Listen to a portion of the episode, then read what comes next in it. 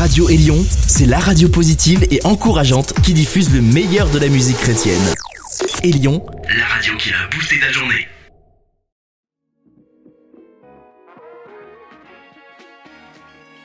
Bienvenue sur Un cœur nouveau, le podcast de Nicolas Ciarapica. le podcast où l'on va parler de foi, de Bible, de conversion à Jésus-Christ, bref de tout ce qui passionne le chrétien évangélique, ou plus exactement, pour être plus biblique, le disciple de Jésus-Christ. Et au sommaire de cette quatrième édition, nous commencerons par une rafale de nouvelles brèves, puis nous partirons avec Alexandre à la découverte de la fameuse règle Nalot dans Bibliorama. L'invité d'un cœur nouveau sera aujourd'hui Guy Millière, le fameux essayiste, auteur de près de 50 livres, de milliers d'articles. Pourquoi les chrétiens doivent-ils s'intéresser à la politique et plus particulièrement au conservatisme? Que pense-t-il de la situation en France? Que pense-t-il d'Éric Zemmour et de son conservatisme à la française? Quelles sont les différences avec le conservatisme à l'américaine? Nous examinerons également quelques questions de géopolitique au Proche-Orient. Bref, 15 questions à Guy Millière.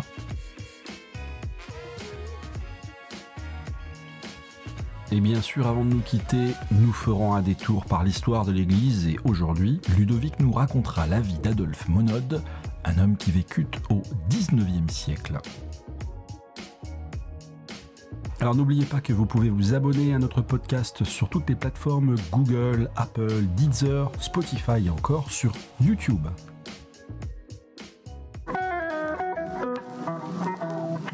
Actualités brèves.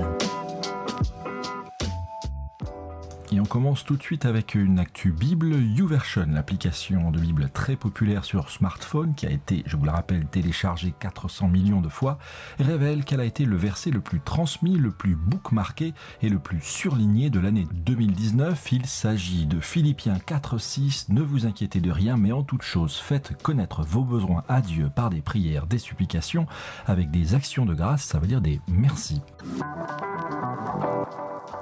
Le 7 décembre dernier, décédé à l'âge de 79 ans, l'évangéliste Reinhard Bonke, surnommé la moissonneuse batteuse de l'évangile. À la retraite depuis novembre 2017, il avait passé la main à Daniel Kolenda, qui poursuivait les actions d'évangélisation de Christ for All Nations, CFAN. Et c'est en 1987 que CFAN commença à comptabiliser les cartes de décision à suivre Jésus-Christ, en sorte qu'en 30 ans, l'infatigable évangéliste en comptera plus de 75 millions.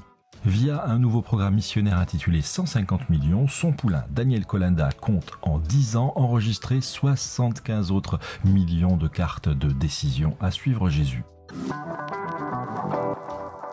L'Alliance biblique française lance du 1er au 31 mars en France la seconde édition de son mois de la Bible. L'Alliance veut expliquer au grand public comment la Bible est devenue ce qu'elle est, ce monument littéraire et spirituel, comment elle nous est parvenue et comment elle a été traduite. Rappelons que 150 librairies étaient partenaires de l'événement l'an passé en France. Parlons politique maintenant. Les États-Unis, vous le savez, entrent dans une année électorale. Les évangéliques sont divisés. Plus exactement, les libéraux, que j'appellerais rétrogrades, sont anti-Trump comme si une mouche les avait tous piqués. Et ceux qui défendent le droit de l'enfant à naître, la liberté religieuse, soutiennent à fond l'actuel président américain, dont la présence a été très remarquée à la 47e marche pour la vie à Washington le 12 janvier dernier. C'est ainsi que le plus gros magazine évangélique américain Christianity Today, noyauté par la pensée de gauche, a récemment publié un éditorial se revendiquant de Billy Graham, son fondateur. Signé de la main de Jim Wallis, chef de file des libéraux évangéliques américains, cet article a divisé en deux camps bien distincts les chrétiens des USA au point que le propre fils de Billy Graham, Franklin, détesté par l'intelligentsia évangélique en Europe, est monté au créneau. Son papa avait voté pour Donald Trump en 2016 car il voyait en lui le seul homme capable de redresser un pays en train de sombrer dans un libéralisme et un socialisme mortifère. Mais ce n'est pas tout. Courant janvier, un article du Washington Times révélait que Jim Wallis, qui avait écrit cet éditorial au vitriol contre Trump et ses suiveurs évangéliques, cet homme avait touché des centaines de milliers de dollars de l'Open Society Foundation du redoutable George Soros. On sait tous que cet argent est toujours accompagné de la condition d'assurer la promotion des idées progressistes du financier, comme l'avortement, le mariage homosexuel, la tolérance envers le mouvement LGBT et j'en passe. Aux USA toujours, Donald Trump, en campagne pour sa propre réélection, a lancé début janvier le parti Evangelicals for Trump, appuyé par un nombre croissant d'églises noires. On se souvient d'ailleurs de la nièce de Martin Luther King qui s'affichait avec lui sur l'estrade lors de son discours à la Marche pour la vie. Et quoi de plus naturel pour Donald Trump ensuite aux grandes dames de tous les hypocrites adeptes de la parlotte qui se déclarent champion de la liberté religieuse et de la défense des chrétiens? Quoi de plus naturel donc pour Donald Trump de lancer lors du déjeuner national de prière le 5 février dernier l'Alliance internationale pour la liberté religieuse. 26 pays, dont de nombreux pays européens, sont déjà membres de cette alliance. Bien sûr, on n'y trouve pas ni la France, ni la Suisse, ni le Vatican, mais on y trouve l'Albanie, la Croatie, la République tchèque, la Grèce, l'Autriche, la Slovaquie, les Pays-Bas, l'Ukraine et bien sûr le Royaume-Uni de Boris Johnson. Rappelons que selon le dernier rapport annuel de Portes Ouvertes, l'association de défense des chrétiens persécutés, 260 millions de chrétiens sont fortement persécutés dans le monde. Merci à Donald Trump de se lever pour leur défense. L'Église méthodiste dans le monde entier est secouée autour de la question de la bénédiction du mariage homosexuel, mais aux USA, cette union d'églises fondée au XVIIIe siècle par l'évangéliste John Wesley s'est scindée en deux et sans surprise, ce sont les communautés afro-américaines et les églises ethniques qui sont à l'origine de la résistance contre cette offensive mondiale. Et puisqu'on parle de libéralisme, un récent sondage de l'Institut Lifeway dans les églises américaines donne des résultats étonnants en matière de tolérance avec l'homosexualité. Précisons que le chrétien aime évidemment tous les hommes, y compris les homosexuels, parce que tous sont pécheurs. Et ce récent sondage donc montre que les pasteurs réformés ou calvinistes sont les plus susceptibles de bénir les couples gays. Sans surprise, l'étude montre que plus on possède un diplôme élevé, plus on est tolérant avec l'homosexualité, ce qui confirme l'invasion de la pensée libérale dans les universités américaines. Un autre homme politique qui se lève en France pour la défense des chrétiens d'Orient, c'est François Fillon. Pour rappel, il était le seul candidat de la dernière présidentielle qui se soit déclaré ouvertement chrétien et il a été honteusement écarté par une cabale menée par le pouvoir socialiste et les juges du parquet national financier. Mais quelle n'a pas été ma surprise en voyant le logo du site de l'ancien favori de la présidentielle, désormais retiré de la vie politique? Je vous invite à aller le constater par vous-même sur le site web officiel agirenorient.org, agirenorient.org, comme ça se prononce. Vous y verrez le fameux sigle que les chrétiens arborent sur leur véhicule avec l'acronyme grec Ictus qui signifie Jesus Christus, Théos Ouios Soter, c'est-à-dire Jésus-Christ de Dieu, Fils et Sauveur, François Fillon s'applique à assurer auprès des parlementaires, des élus et du grand public une promotion de la cause des chrétiens d'Orient, grands oubliés des révolutions arabes de la dernière décennie, et il explique que leur présence en Orient est justement indispensable au bon équilibre de la région.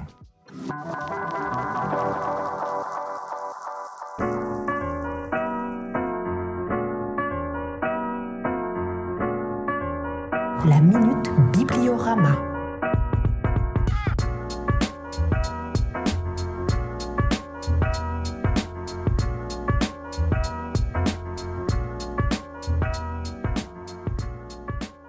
Bonjour Alexandre, ça fait plaisir de te retrouver pour une nouvelle Minute Bibliorama. De quoi allons-nous parler aujourd'hui? Bonjour Nicolas, bonjour de la Drôme. Aujourd'hui, on va parler de l'échelle Nalot. L'échelle Nalot, qu'est-ce que c'est encore que cette invention?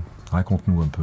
Alors c'est pas une invention, en fait c'est un travail que nous avons fait Jonathan et moi pour euh, confirmer quelle est la Bible la plus littérale. C'est une question qui ressort souvent chez les libraires ou dans les discussions, quelle traduction est la plus littérale? Alors on a tous nos petites idées, souvent c'est la Darby, euh, mais en fait euh, moi aussi j'avais un peu, selon ma sensibilité, un positionnement des Bibles et en fait je me suis basé sur une vingtaine de versets ou mhm. d'expressions littérales. Et souvent vous prenez par exemple la Bible Colombe, on mhm. retrouve tout bas littéralement vraiment de point qu'est-ce que dit le grec quand on le traduit? En fait, j'ai pris donc 20 termes, j'ai pris chaque Bible et j'ai vu effectivement quelle est la Bible la plus littérale. Donc cette, euh, cette règle, Alexandre, c'est une règle graduée. Donc qu'est-ce qu'on y trouve à droite, qu'est-ce qu'on y trouve au centre et qu'est-ce qu'on y trouve à gauche? Alors on y trouve à l'extrême gauche la traduction la plus littérale. Au milieu, on trouvera un bon compromis entre une traduction formelle et une traduction euh, littérale. Et à l'extrême droite, on trouvera ce qu'on appelle plutôt une traduction dynamique, mais encore plus que dynamique, c'est de la paraphrase. On trouvera ça chez Parole de vie et Parole vivante, la traduction d'Afrel Kuhn.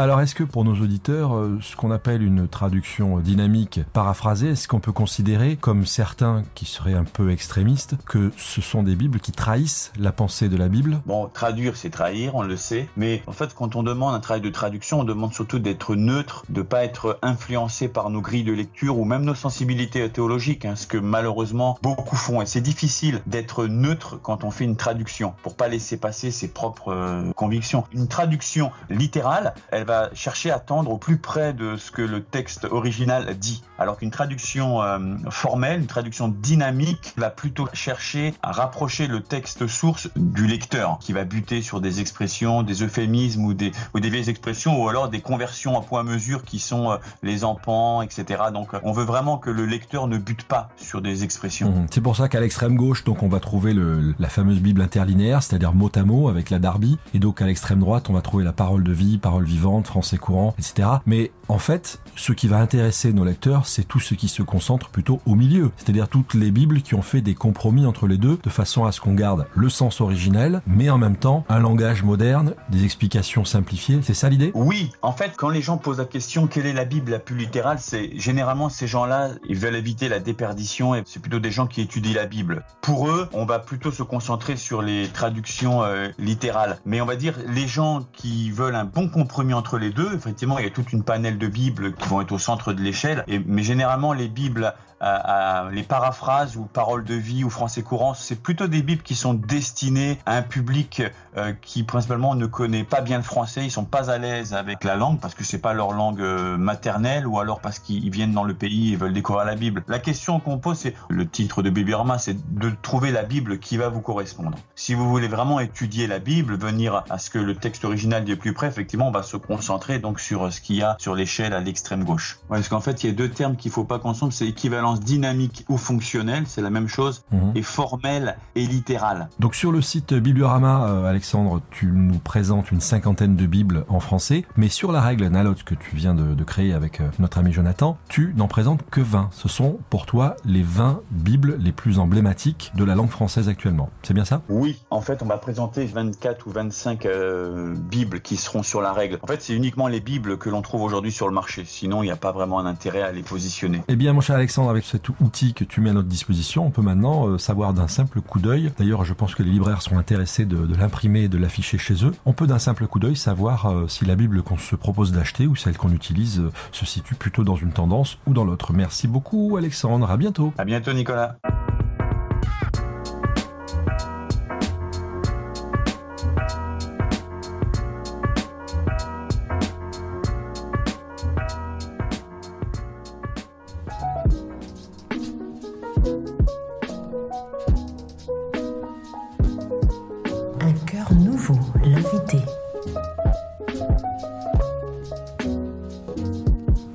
Quatrième épisode d'un cœur nouveau, j'ai la joie aujourd'hui de recevoir l'écrivain, auteur de plus de 50 livres, plusieurs milliers d'articles, Guy Millière, qui vit aux USA actuellement et qui a bien voulu se prêter au jeu des questions sur euh, la géopolitique et un peu aussi sur sa vie personnelle, puisqu'il nous explique qu'il est agnostique. Un agnostique, je vous le rappelle, c'est une personne qui ne se prononce pas sur l'existence de Dieu.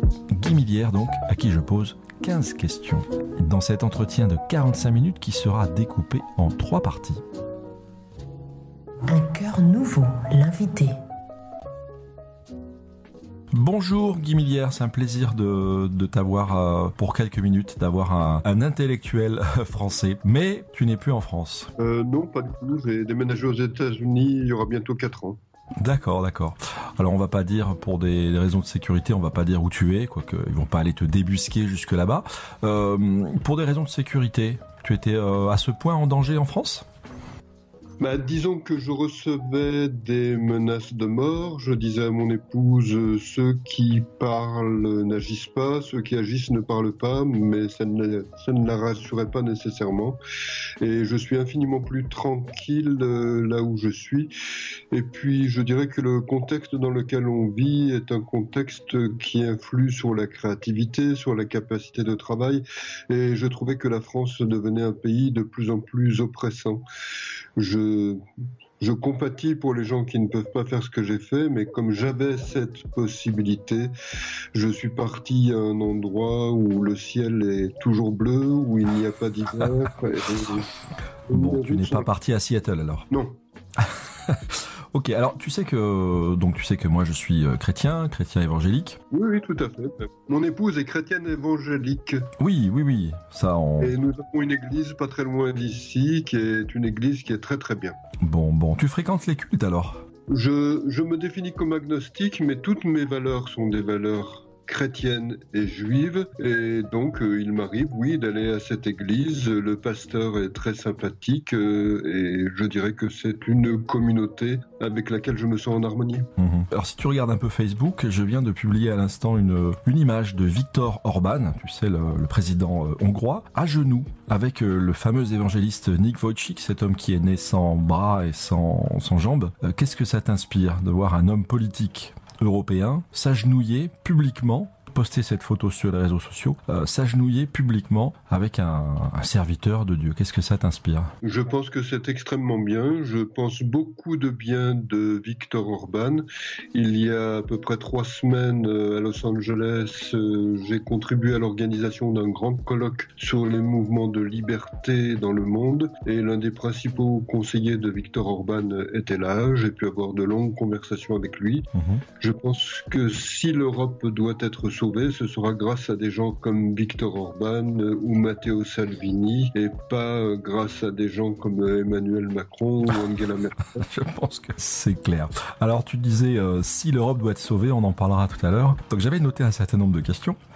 Euh, mon cher Guy, parce que je sais que tu es absolument intarissable, mais on va essayer de, de limiter euh, les problématiques parce que tu sais bien aussi que nos amis chrétiens évangéliques, enfin mes amis chrétiens évangéliques, sont des gens qui ont une culture assez euh, assez limitée, notamment en matière de politique. Et j'aimerais te poser une première question pourquoi justement les chrétiens, au sens large, devraient-ils s'intéresser à la politique en général et au conservatisme en particulier? Ben, Je dirais que pour ce qui concerne le pays où je vis, qui est mon pays maintenant, les États-Unis, les chrétiens évangéliques américains sont très concernés par la politique. Mmh. Le clivage est très clair aux États-Unis. D'un côté, il y a les républicains euh, qui sont judéo-chrétiens mmh. et qui euh, défendent l'ensemble des, des, valeurs chrétiennes et qui considèrent qu'il doit y avoir de l'éthique dans la politique et leur éthique est judéo-chrétienne. Et puis d'un autre côté, il y a les démocrates euh, qui sont de plus en plus à gauche et qui pratiquent un athéisme militant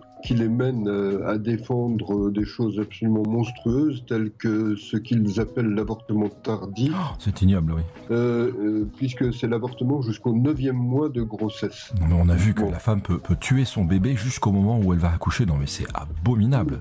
Il n'y a, pas de mots. Oui, bah, tout à fait, tout à fait. Donc je dirais que on voit très clairement avec ce qui arrive dans la gauche américaine que lorsque l'on s'éloigne des principes éthiques juifs et chrétiens, on en arrive à des monstruosités. On on arrive à la barbarie et je dirais que la gauche américaine, on ne le dit pas assez en Europe, est très proche d'un glissement vers la barbarie. Donc je dirais que les, les chrétiens évangéliques en, Europe devraient voir que s'ils ne s'intéressent pas à la politique, la politique va s'intéresser à eux et peut amener à des dérives extrêmement dangereuses. D'ailleurs, les dérives sont déjà là. Mhm. Les, les, sont déjà là en Europe. Elles sont là parce que effectivement il y a une banalisation de l'avortement. Euh, il y a l'idée que des euh, couples homosexuels peuvent avoir des enfants. Je ne sais ce que donne l'éducation d'un enfant euh, dans un couple homosexuel. Je suis conservateur et je pense qu'un enfant a besoin de la différence. Euh, ben, un homme et une femme manque d'une famille pour se structurer. Mhm. Je vois que dans le contexte européen, le fait que les églises soient vides et qu'on perde toutes les valeurs euh, fait que l'islam gagne de plus en plus de terrain et qu'il y a même des conversions à l'islam. Or, à mes yeux, l'islam est un danger extrême. L'islam n'a rien à voir avec le judaïsme, l'islam n'a rien à voir avec le christianisme. L'islam a une dimension totalitaire et cette dimension totalitaire risque fort de détruire l'Europe si on n'y prend pas garde. Il y a déjà des pays au de la destruction totale. Mhm. Alors pour, euh, pour revenir sur la pensée de la gauche, tu sais que nos amis chrétiens et chrétiens évangéliques euh, et protestants, protestants évangéliques européens ont souvent leur, euh, leur cœur à gauche. Et la gauche, c'est ça part d'un bon sentiment, l'amour du prochain bien sûr, mais comment est-ce que la gauche, la pensée de gauche, s'est à ce point dévoyée pour devenir l'horreur, la monstruosité qu'on voit actuellement? Et comment ces chrétiens européens pourraient-ils justement réconcilier ce, cet aspect social? Est-ce que des gens comme les conservateurs s'intéressent euh, à l'aspect social? Oui, bien sûr, ils, n'ont pas cessé de s'y intéresser. L'un des slogans de la, de la présidence de George Walter Bush aux États-Unis était le conservatisme compassionnel. Mhm. Le christianisme est porteur d'une dimension de compassion, porteur d'une dimension de charité, euh, porteur d'une dimension euh, d'aide à son prochain. Et je dirais qu'il ne faut pas confondre toutes ces notions, qui sont des notions éthiques, avec le socialisme et avec les idées de gauche. La défend des principes de redistribution. Et la redistribution, cela consiste à prendre de force à quelqu'un, euh, à donner cela euh, à un bureaucrate qui, une fois qu'il l'a dans ses mains, va le redistribuer à quelqu'un d'autre. C'est donc en fait donner du pouvoir à une bureaucratie et retirer à la personne qui doit faire acte de générosité et de charité la possibilité de donner par elle-même. Mhm. Et, donc c'est quelque chose qui détruit profondément, à mes yeux, les valeurs éthiques chrétiennes. Les valeurs éthiques chrétiennes, ce sont des valeurs où une personne décide d'aider une autre personne et ne confie pas à une bureaucratie qui devient petit à petit toute puissante cette possibilité. Alors, pour revenir à la France, tout à l'heure tu mettais un conditionnel si l'Europe doit se réveiller. Pour toi, l'Europe est fichue, la France est fichue, mais la France, ça reste quand même ton fardeau, puisque la langue principale de tes articles, c'est le, français. Tu écris toujours en français, tu écris sur Dreuze, tu écris des livres, tu as écrit une quarantaine d'ouvrages, je crois. Euh, un peu plus de 53, 54. Incroyable. Donc la France reste ton fardeau et pour ceux qui se sont intéressés à la question de l'université d'été de la droite, cette nouvelle droite recomposée que nos médias appellent l'extrême droite, euh, je me souviens du discours de Poisson, le, président du Parti chrétien démocrate, qui disait que les élections de 2022, c'est-à-dire euh, à la sortie de monsieur euh, Macron, donc les élections de 2022 sont fichues et qu'il fallait directement penser à 2027. Est-ce que pour toi, ces élections, d'après ce que tu envoies, sont fichues? Et est-ce que pour toi, euh, ma question est double, est-ce que pour toi, Marion Maréchal Le Pen est une candidate plausible, en tout cas est fiable? Bah, Disons que les élections de 2022 me paraissent effectivement très mal parties. Je dirais que ce qui s'est passé en 2017 euh, est que Macron a réussi à cassé, a décomposé tout le paysage politique et il a tout à la fois détruit le Parti socialiste et détruit euh, les républicains. Et bon, c'est pas étonnant qu'il ait réussi cette destruction puisqu'il n'y avait pas beaucoup de consistance intellectuelle euh, dans l'un et l'autre parti. Mais donc il a créé une espèce de grosse monstruosité de centre-gauche, centre-droit euh, qui ne laisse sur ses bords qu'une extrême gauche d'un côté et qu'une droite incarnée par Marine Le Pen de l'autre. Donc on va très nettement en 2022, je pense, vers un deuxième tour Marine Le Pen Emmanuel Macron. Mhm. Et Emmanuel Macron va à nouveau jouer l'acteur du fascisme. Euh, il va peut-être se rendre à nouveau à Radour-sur-Glane au mémorial de la Shoah. Et euh, le fascisme ne passera pas et Emmanuel Macron sera réélu. C'est comme ça que je vois les choses. 2027, euh, il y aura peut-être un davantage de perspectives. Oui, je pense que Marion Maréchal Le Pen, Marion Maréchal tout court maintenant,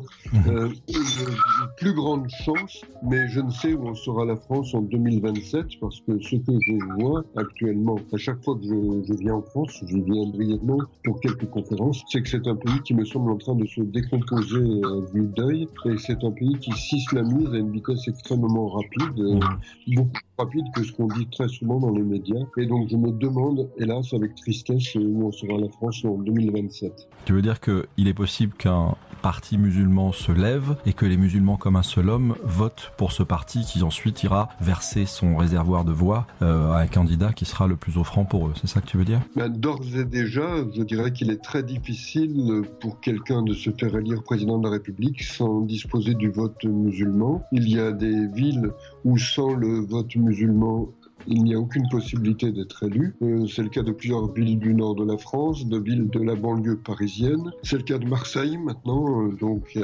y, a, vraiment un glissement très préoccupant qui est en train de s'opérer. Et donc je dirais qu'un candidat qui ne sera pas islamiquement correct aura de plus en plus de mal à être élu président. Et il en ira de même pour de plus en plus de, postes de députés dans le pays. Mmh. Est-ce que tu pourrais nous, nous dire en, en, deux secondes ce que tu penses d'Éric Zemmour sa position. Tu me racontais l'autre jour ton point de vue, je le trouve intéressant euh, parce que moi-même j'aime beaucoup ce que dit cet homme, mais c'est vrai que je me reconnais pas dans toutes ses positions. Alors quelle est euh, sa vision à lui du conservatisme?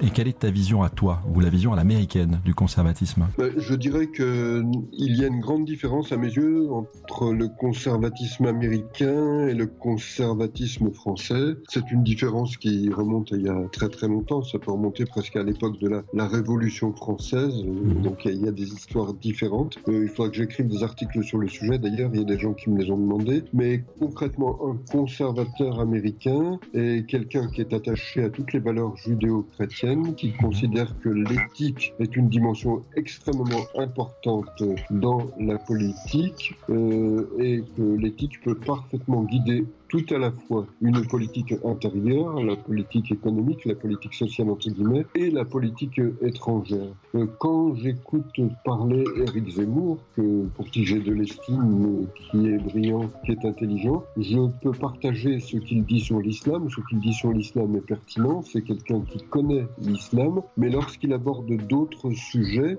euh, je dois dire qu'il peut me laisser relativement sceptique. Dans la mesure où il ne met pas l'éthique au centre de ses préoccupations et il développe un discours qu'il énonce comme réaliste mmh. et qui peut parfois paraître cynique. Euh, dès qu'on lui parle de droits de l'homme, euh, il dit que les droits de l'homme sont une forme de, de piège, euh, quelque chose qui mène à adopter des positions euh, porteuses d'aveuglement et de danger. Et je dirais que c'est quelque chose avec quoi je suis en profond désaccord. Il est tout à fait possible de défendre les droits de l'homme, de mettre en avant des positions éthiques sans tomber dans les pièges intellectuels de la gauche. Et je dirais que lorsque je le vois s'opposer par exemple à la procréation médicalement assistée euh, pour les euh, lesbiennes entre autres, je dois dire qu'il ne défend pas euh, ou clairement, pas clairement l'idée que la famille doit reposer sur la, la, différence entre les sexes et que la famille c'est un homme, une femme. Il peut le dire, mais il ne le dit pas sur des bases éthiques.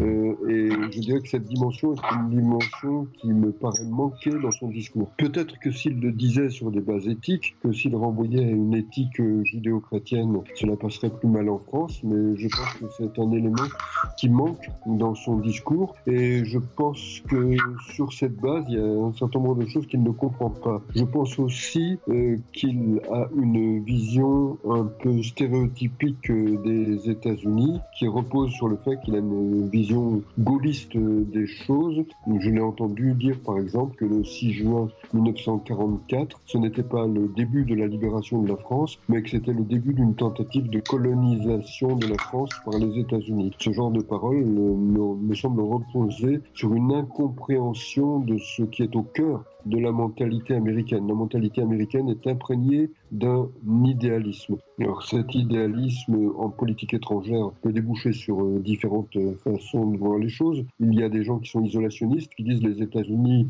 doivent se développer comme une société profondément éthique euh, et différente du reste du monde. Et dans ce cas-là, ils s'isolent un petit peu du reste du monde. Et puis il y a une autre euh, tendance euh, qui est, disons, messianique et qui considère que les États-Unis doivent disséminer les valeurs de droits de l'homme et de liberté et de démocratie sur la surface de la planète. Et je dirais que les deux valeurs, les, deux conceptions des choses sont des conceptions des choses euh, qui sont imprégnées de valeurs éthiques. Ces valeurs éthiques, je ne les retrouve pas dans le discours d'Éric Zemmour, euh, quand il parle de politique étrangère, il voit des relations de pouvoir, des relations de puissance, et il élimine tout le reste, et ça me paraît très dangereux et très délétère. Euh. Enfin, malheureusement, pour les, pour les Français, on n'a pas beaucoup d'autres voix qui cristallisent un petit peu nos ressentis ou nos convictions, et il les exprime assez bien. Et... Oui, je, je, dois dire que le, dans le contexte français, euh, on a à peu près fait, fait le vide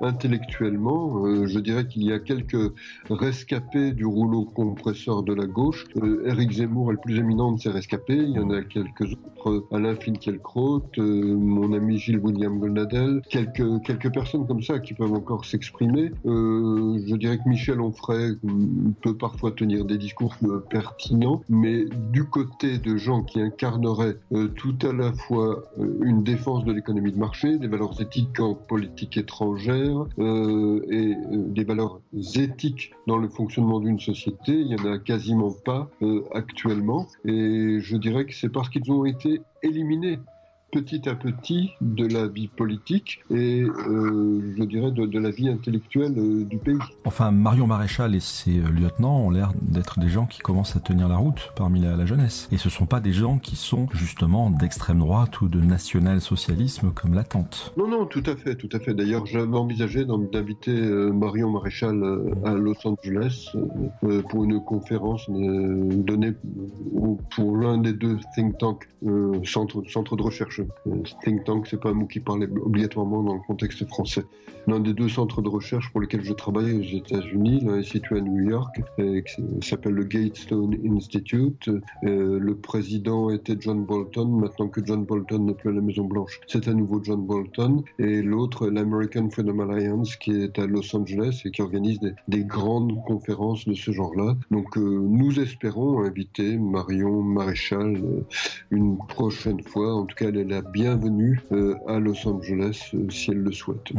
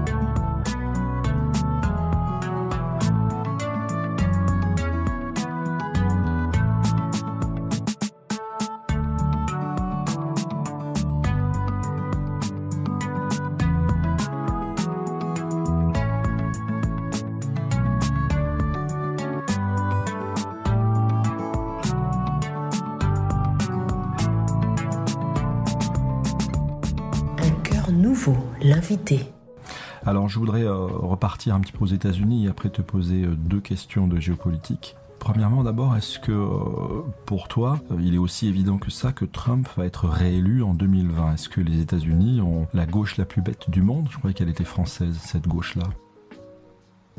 Bah, je dirais que les, États-Unis ont une gauche que je peux qualifier de bête, mais que je qualifierais surtout de, monstrueuse. C'est une gauche euh, qui a glissé vers l'extrême gauche, vers le gauchisme dans toutes ses positions. Euh, j'ai parlé des positions sur l'avortement il y a quelques instants, mais je pourrais en énoncer d'autres sur l'environnement. Je dirais que sur l'environnement, la gauche américaine est devenue plus écologique euh, que les plus fervent écologiste européen. Euh, elle est devenue très socialiste. Ils veulent remonter les impôts à des niveaux absolument astronomiques. J'en passe. Ils veulent ouvrir les frontières euh, complètement. Euh, bon, je, je, passe sur tous les points. Donc, ils sont devenus gauchistes. Et le fait que euh, Donald Trump ait été élu en 2016 euh, a suscité euh, chez eux un mouvement de folie furieuse. Ils voulaient absolument que ce soit Hillary Clinton. Ça n'a pas été Hillary Clinton. Ils expriment leur frustration en voulant destituer Trump depuis le premier jour où il est devenu président faut pas croire que c'est quelque chose de récent. Ça date de l'époque où il a été élu. Et pourquoi? Parce qu'il considère qu'il ne devrait pas être là, que c'est un usurpateur, qu'il a pris la place de Hillary Clinton, euh, qu'il est en train de détruire tout ce qu'a fait Barack Obama. Et donc, ils sont toujours à l'intérieur de cette folie furieuse actuellement. Et je pense que cette folie furieuse va les perdre euh, en 2020.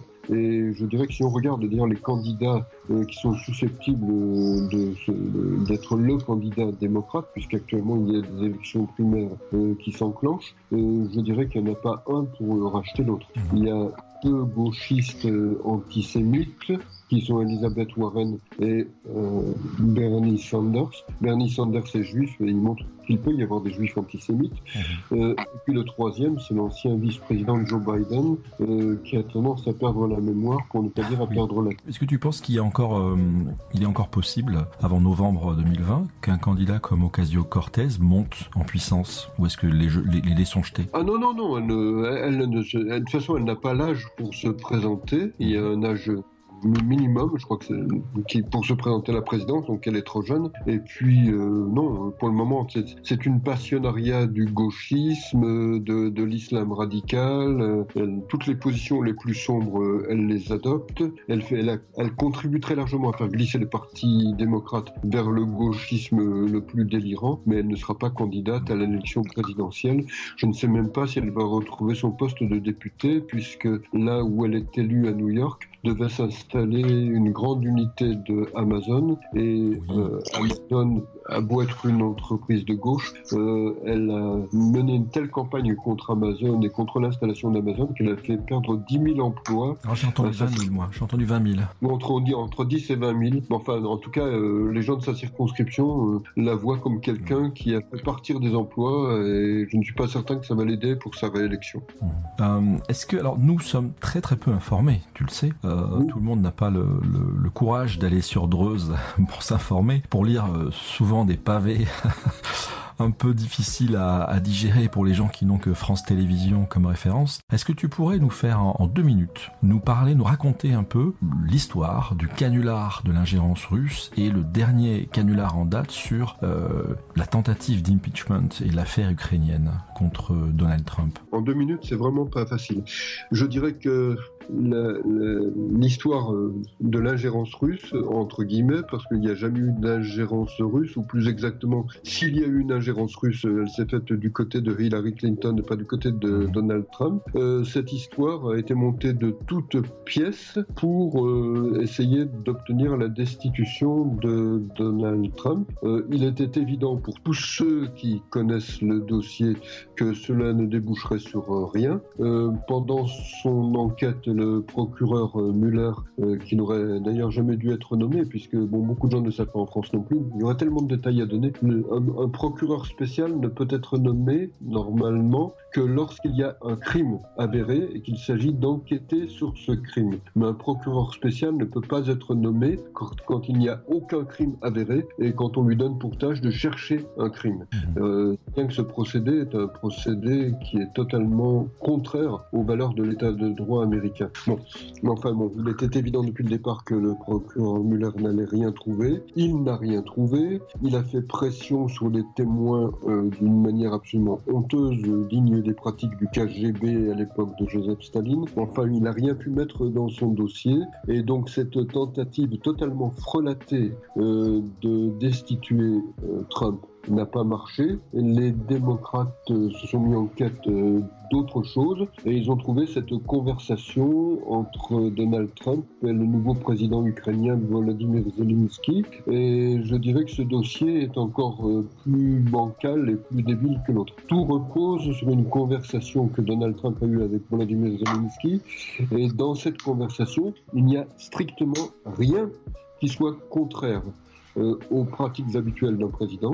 Il n'y a strictement rien qui permet d'incriminer Donald Trump. Et j'avoue ne pas comprendre pourquoi ils se sont appuyés là-dessus, parce que si l'on cherche bien, ce qui est au cœur euh, de, tout cela, c'est en fait le fait qu'il pourrait sembler chercher à protéger Joe Biden et en fait euh, ils peuvent plutôt donner des indices montrant que Joe Biden est quelqu'un de profondément corrompu.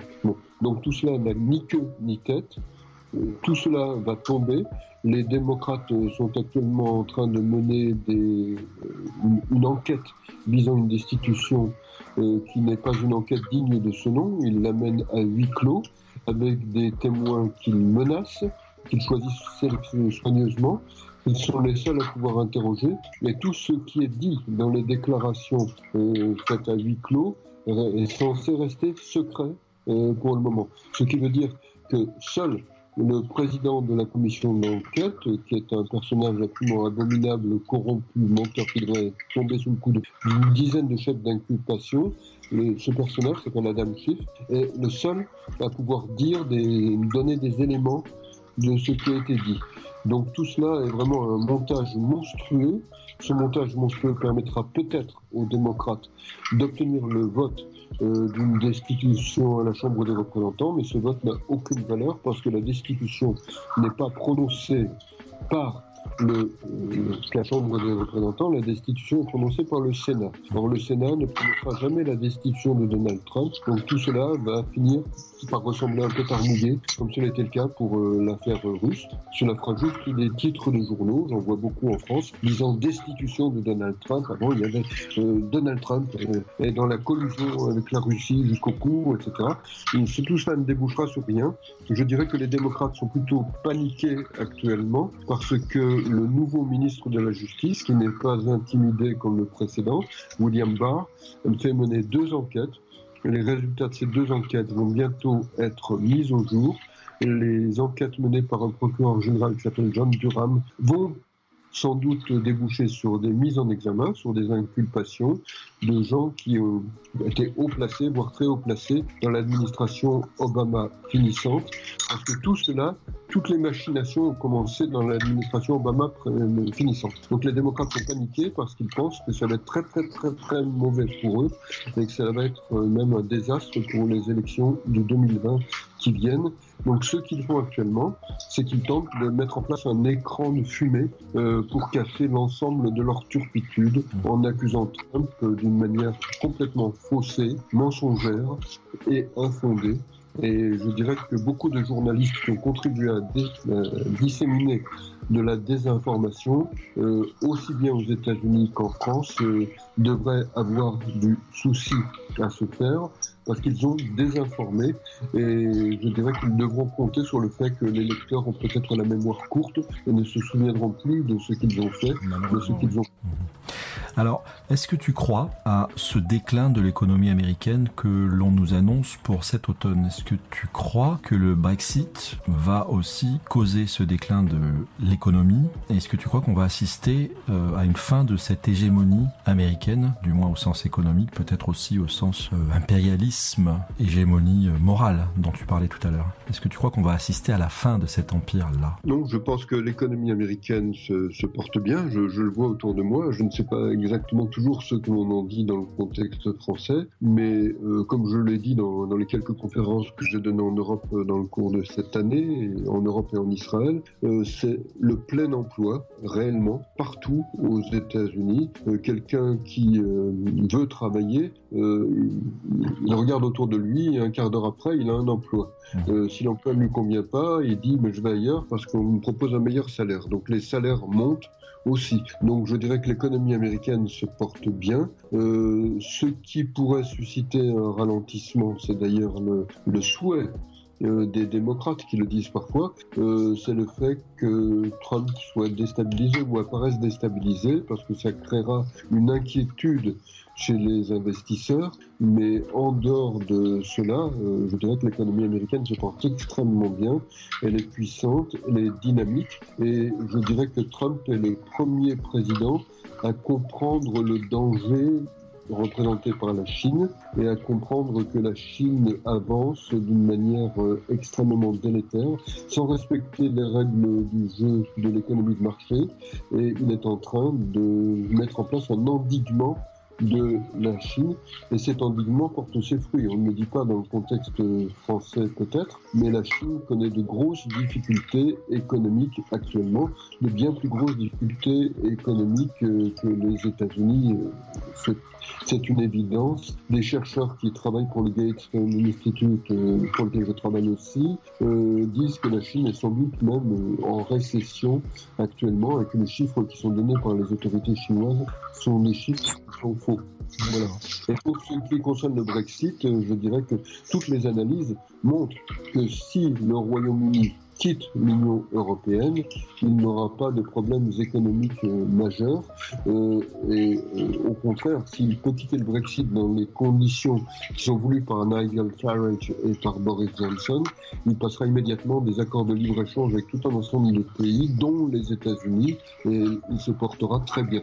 Toute cette palinodie autour du Brexit vient essentiellement du fait que l'Union européenne a créé des peurs, des phobies, la population britannique et un certain nombre de députés britanniques. Mais si le Brexit a lieu, euh, c'est plutôt l'Europe continentale qui peut avoir des soucis à se faire euh, que le Royaume-Uni. C'est-à-dire, je dirais que si l'on regarde l'Europe continentale actuellement, plusieurs pays sont déjà en récession. C'est le cas de l'Allemagne et la croissance française euh, est très très faible et fléchissante. Donc pour le moment, la zone qui a des difficultés économiques c'est l'Europe continentale, ce ne sont pas les États-Unis.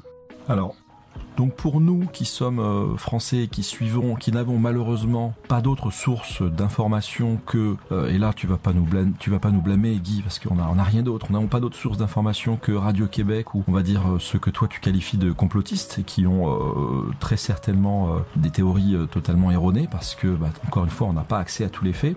les risques de guerre civile s'éloignent aux États-Unis plutôt qu'ils ne se rapprochent. Les risques de guerre civile, je, je ne pense pas qu'il y aura effectivement une guerre civile, mais ce que je mais, je pense qu'il peut y avoir des, des émeutes, qu'il peut y avoir des échauffourées. Les démocrates ont installé un climat de violence extrême euh, qui me paraît très très préjudiciable. Ils ont excité les esprits euh, en disant que Trump était un usurpateur, comme je le disais tout à l'heure, qu'il était un président illégitime, qu'il était peut-être acheté par des puissances étrangères. Ils ont développé une véritable haine de Trump. Ils ont appelé à l'agression contre des gens de l'administration Trump et contre des gens qui soutiennent Trump. Il y a eu des agressions et je pense qu'un certain nombre de tueries qui ont eu lieu euh, ces derniers mois aux États-Unis euh, viennent du fait que des, esprits faibles ont été échauffés excessivement. Donc je pense que si Donald Trump est réélu, et je pense qu'il sera réélu, il peut tout à fait y avoir des émeutes euh, gauchistes dans un certain nombre de villes américaines. Euh, si Donald Trump était battu, ce que je n'imagine pas, il peut y avoir des réactions assez vives si les démocrates font un certain nombre de choses qu'ils ont dit qu'ils feraient. C'est-à-dire que si, si c'est Biden qui passe, par exemple, il risque effectivement de confisquer les armes des, des, des gens. Oui, oui, ça, ça c'est inadmissible. J'ai des voisins là, là, là, où je vis. Euh, bon, il faut dire que beaucoup d'entre eux sont des sont des, des, des anciens officiers de l'armée ou sont toujours officiers de l'armée, puisque je vis à proximité d'une des plus grandes bases euh, militaires euh, américaines. Ces gens disent bon hors de question que l'on confisque nos armes. Nous ne sommes pas une dictature. Pour les États, pour, les, pour beaucoup d'Américains, l'idée que les armes doivent être le monopole de la police euh, dans, dans, les villes, dans la vie quotidienne, est une idée extrêmement dangereuse parce que cela veut dire qu'ils n'ont pas les moyens de se défendre contre les criminels et qu'ils n'ont pas non plus les moyens de se défendre contre un gouvernement qui deviendrait arbitraire. Mhm. Donc si les démocrates vont dans cette direction, ils pourraient déclencher dans des éléments de guerre civile. Oui, ça ne serait pas totalement impossible. It's a gonna rain, children. God's gonna send the water from Zion. He's gonna raise the heavens up higher. It's gonna rain. It's gonna rain. I said it's a gonna rain, children. God's gonna send the water from Zion. He's gonna raise the heavens up higher. It's gonna rain. It's gonna rain. Well, God got angry upon his throne. The angels in heaven, they began to moan. Said, Go down, angels, stir up a flood. Blow out the sun and turn the moon into blood. Then come back, angels, and guard the door. For I declare my time shall be no more. They told me, Great God, when it began to rain, the women and children, they began to scream. They knocked upon the window, they beat upon the door, saying, Look at here, Noah, can you take on more? Noah said, I'm sorry, my friend, cause God's got the key and you can't get in. It's a gonna rain, children. God's gonna send the water from Zion. He's gonna raise the heavens up higher. It's gonna rain. It's gonna rain. I it's a gonna rain, children. God's gonna send the water from Zion. He's gonna raise the heavens up higher. It's gonna rain. It's gonna rain. Un cœur nouveau, l'invité. Alors, j'ai lu un très bon article de toi sur euh, la Syrie le PKK, le retrait de, des Américains de Syrie, donc euh, que nos médias ont présenté euh, de la façon suivante Trump a abandonné les Kurdes. Et j'ai lu un très bon article sous ta plume à ce sujet qui m'a fait revoir entièrement ma copie. Est-ce que tu pourrais nous le résumer en, en, en une minute, s'il te plaît? Oui, ça n'est pas nécessairement facile en une minute, mais je dirais que déjà, dans le prochain, dans le prochain numéro d'Israël Magazine, qui est un excellent mensuel, je fais un article très détaillé sur la question kurde pour expliquer qu'elle est plus complexe que cela. Déjà, quand on dit abandonner les Kurdes, c'est totalement absurde. La population kurde est parce qu'on n'a pas créé d'État kurde, ce qui est une faute majeure qui a été commise en 1923 à Lausanne. Euh, les Kurdes sont répartis entre quatre pays essentiellement. La moitié de la population kurde vit en Turquie. Il y a à peu près 8 millions de Kurdes qui vivent en Iran. Il y a 5 millions de Kurdes qui vivent en Irak et seulement 2 millions qui vivent en Syrie. Euh, donc, euh, si l'on voulait même parler d'abandon, on pourrait dire Donald Trump abandonne les Kurdes de Syrie qui représentent 5 à 6% de la population kurde totale. Euh, ce serait déjà un peu plus exact. Euh, ce qui n'est pas pris en compte, euh, c'est que les Kurdes de Syrie sont sous un gouvernement euh, qui est un gouvernement lié très étroitement à un parti qui est le Parti des travailleurs du Kurdistan, qui est un parti euh, qui a très longtemps été marxiste-léniniste, qui dit qu'il prend ses distances avec le marxisme-léninisme, mais je ne suis pas du tout certain que ce soit le cas, et qui est surtout un parti qui a commis beaucoup d'attentats terroristes en Turquie et qui est sur la liste des organisations terroristes de l'Union européenne et des États-Unis. Donc, je dirais que l'alliance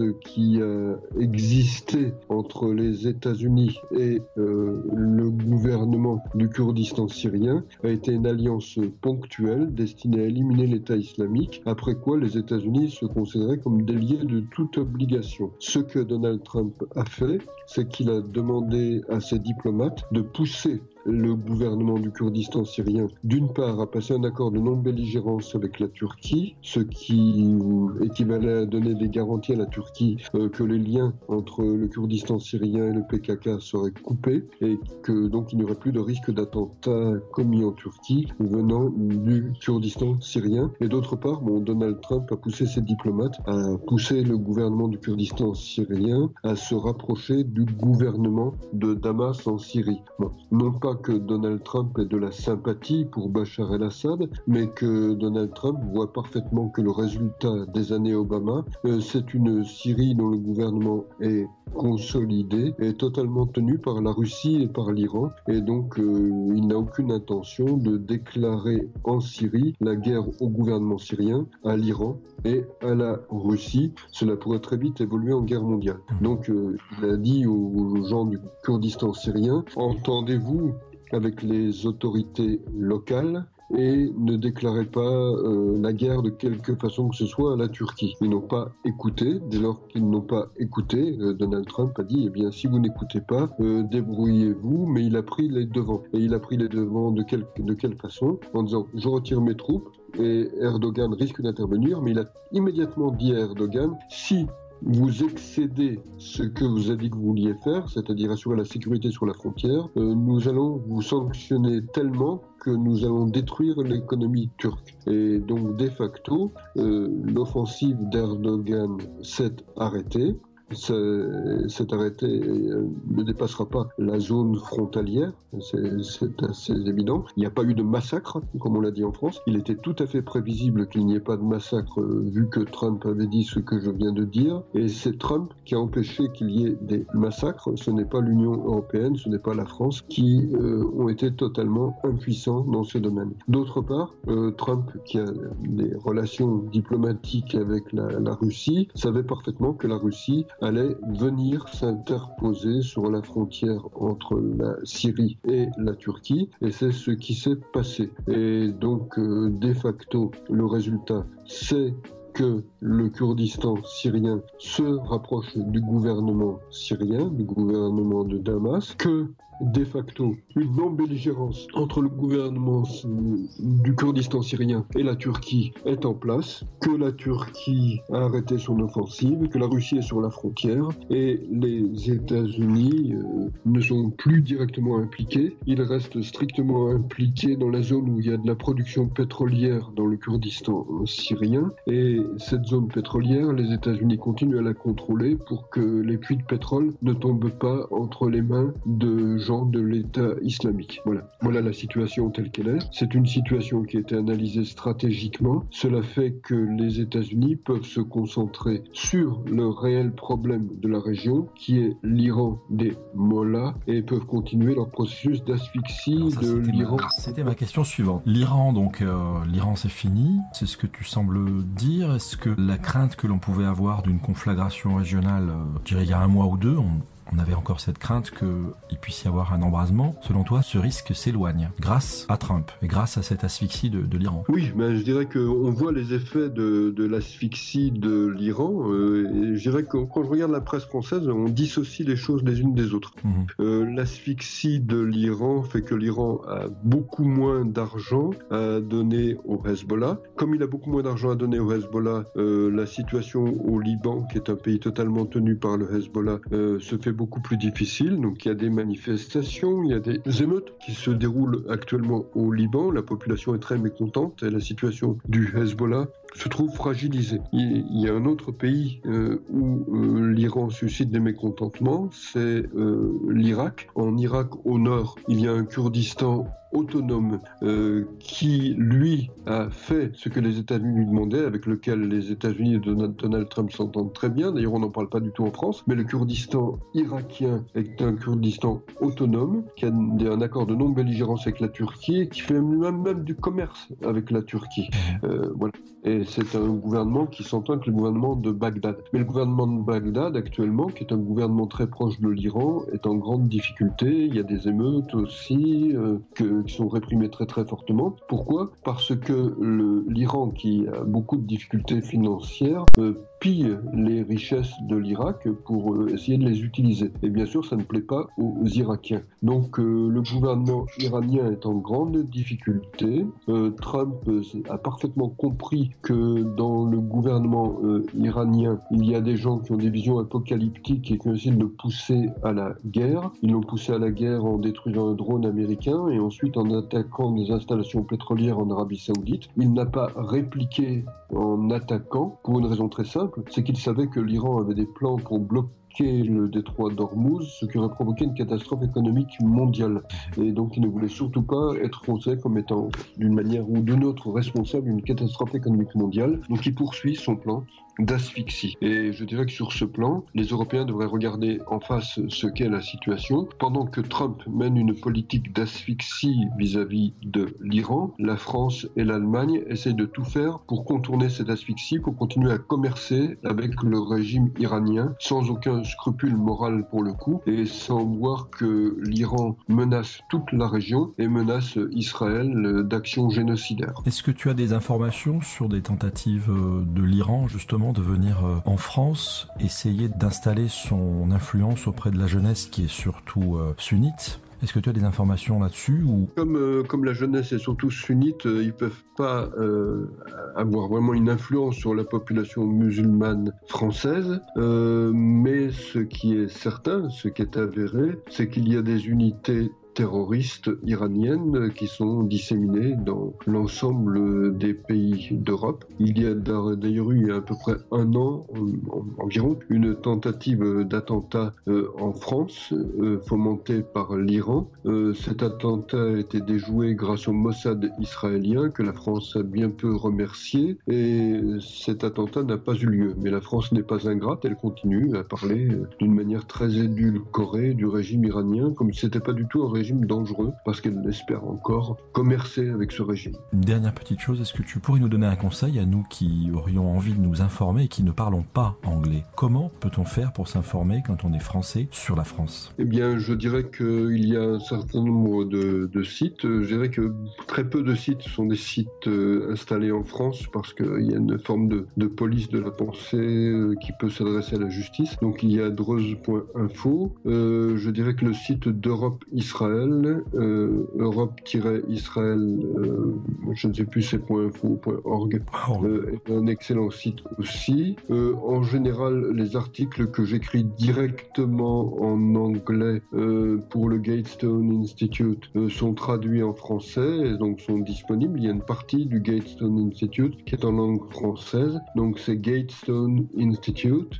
Euh, et il y a tout en haut du, site euh, le drapeau français, un endroit et tous les articles qui sont français sont disponibles. Donc il y a des articles qui sont écrits par moi, il y a des articles écrits par un, grand journaliste italien qui s'appelle Giulio Meotti, mais donc là ils sont en français. Il y a des articles écrits euh, par l'un des plus grands juristes américains contemporains qui est Alan Dershowitz. Bon, il y a, il y a pas mal d'articles qui sont disponibles sur le site du Gatestone Institute. Euh, sinon, effectivement, il n'y a pas grand-chose. Euh, tu as oublié de parler de ton ami, euh, l'avocat Golnadel. Oui, bien, ah oui, bah, oui. là, là c'est pas, c'est pas, c'est pas de l'écrit. mon ami, de, mon, très cher ami, parce que c'est vraiment un de mes meilleurs amis en France, Gilles William Golnadel, a créé Golnadel Télévision, Golnadel TV, et dessus, bon, il y a des commentaires de moi-même, de William, de Jean-Patrick Grunberg, qui est le fondateur de Dreuze, euh, de Yves Mamou, qui est un ancien journaliste du Monde, euh, qui a écrit un excellent livre euh, sur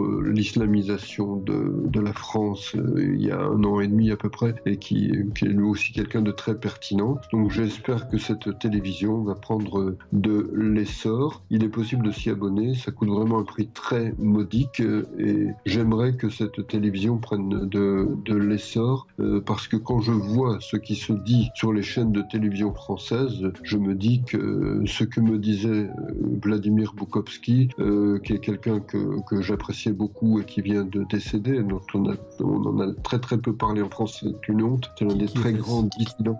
Vladimir Bukovsky, c'était l'un des grands dissidents de l'époque soviétique et il vient de mourir à Cambridge euh, au Royaume-Uni à l'âge de 76 ans. Et donc, euh, je dirais qu'il importe effectivement de trouver les moyens de, s'informer hors de France. Tout ce qui est diffusé dans l'information en France euh, est vraiment digne de la Pravda. Vladimir Bukovsky me disait, nous, nous avions de la chance en URSS, nous avions une seule Pravda et nous savions qu'elle mentait. les Français les Britanniques ont plusieurs Pravda et ils savent pas quelle monte. Bon, bah, ce sera le, mot de la fin. Ça a été un vrai plaisir d'échanger euh, avec toi, Guy, et je te remercie euh, beaucoup. À bientôt peut-être. À bientôt, merci. Avec plaisir.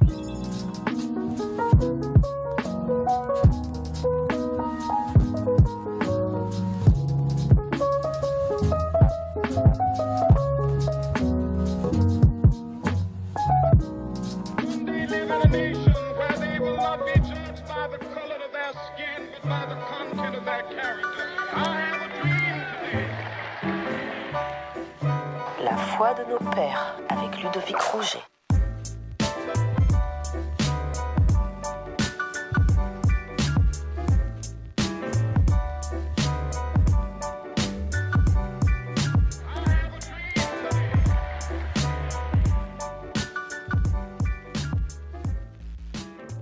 Au début du 19e siècle, apparut un réveil un peu partout en Europe.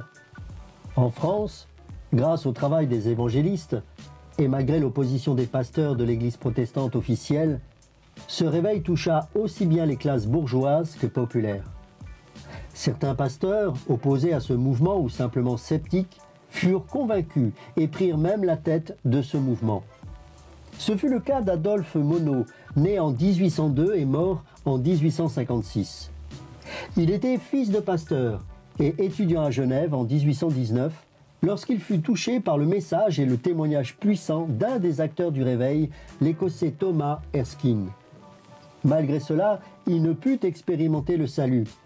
Alors qu'il fut consacré pasteur en 1824, ce n'est que trois ans plus tard qu'il expérimentera la nouvelle naissance. Ce fut à Naples, le 21 juillet 1827. Concernant ce jour merveilleux, il déclara ceci, je cite, Une vie intérieure nouvelle commença pour moi, disait-il en évoquant ce moment sur son lit de mort. Oh, si ces lignes pouvaient être pour vous ce que fut pour moi le soleil du 21 juillet 1827. Nommé pasteur à Lyon en décembre de cette même année, son message appelant à la conversion et à la repentance de ses fidèles amena beaucoup de personnes au salut, mais la bourgeoisie protestante s'opposa à son ministère, estimant plus judicieux d'enseigner non la repentance à salut, mais aux bonnes œuvres. En effet, ils étaient plus disposés à donner des œuvres qu'à se donner entièrement à Dieu. L'opposition devint croissante et Adolphe Monod entra en conflit avec le corps pastoral qui lui reprochait de semer le désordre et la discorde. Il fut révoqué en 1832. C'est alors qu'il fonda à Lyon sa propre église évangélique indépendante, mais fut appelé à partir de 1836 à enseigner à la faculté de Montauban. Onze ans plus tard, réconcilié avec l'église réformée, il deviendra pasteur à Paris sans pour autant changer son message qui restera sans compromis. Il y mourra à 54 ans totalement épuisé.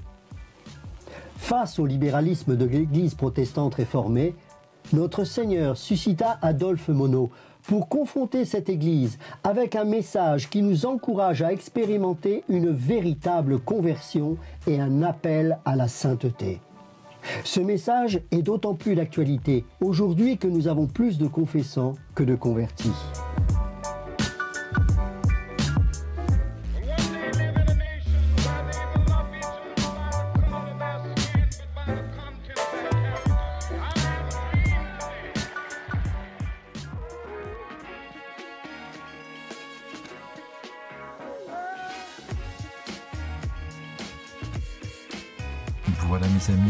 Nouveau le podcast, c'est terminé pour cette édition. Quant à moi, j'espère que vous avez passé un agréable moment en notre compagnie. Et je vous donne rendez-vous de nouveau dans un mois nous aurons cette fois le plaisir de recevoir notre ami Georges Autran avec qui nous parlerons islamologie. Georges Autran qui est un spécialiste du dialogue avec l'islam. N'oubliez pas de vous abonner sur les principaux agrégateurs de podcasts pour être sûr de ne rater aucun épisode. À bientôt!